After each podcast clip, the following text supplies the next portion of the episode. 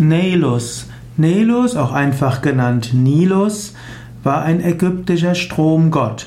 Nelus oder Nilus war insbesondere eben der Gott des Nils. Insbesondere in der griechischen Mythologie spricht man von Nilus oder Nelus.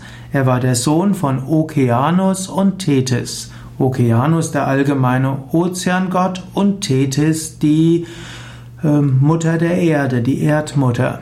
Und so repräsentiert Nelus, Nilus den Nilgott selbst und war dann wieder der Vater von verschiedenen Kindern. Dann gab es einige Kinder, unter anderem gilt Memphis als Kind, als, als Tochter des Nils und ist dann wiederum die Mutter von Libyen.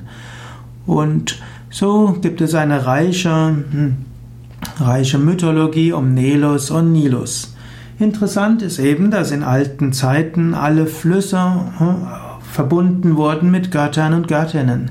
In Indien sind die meisten Flussgottheiten Göttinnen. Auch in alten Germanien und Kelten, bei den Kelten waren die meisten Flüsse eben regiert von Gott, Göttinnen.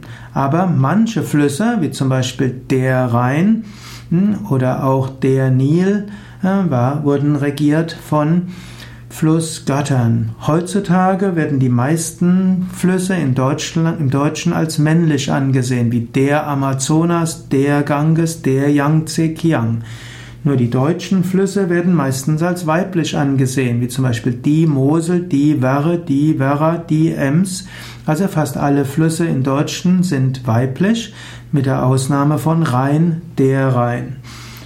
Und eigenartigerweise auch, das heißt die Seine, die Themse, hm, aber es heißt der Tiber. Und so kann man sich bewusst machen, in vielen verschiedenen Kulturen gab es Flussgottheiten, aber noch mehr Flussgöttinnen. Und der Nil ist in fast allen Kulturen als,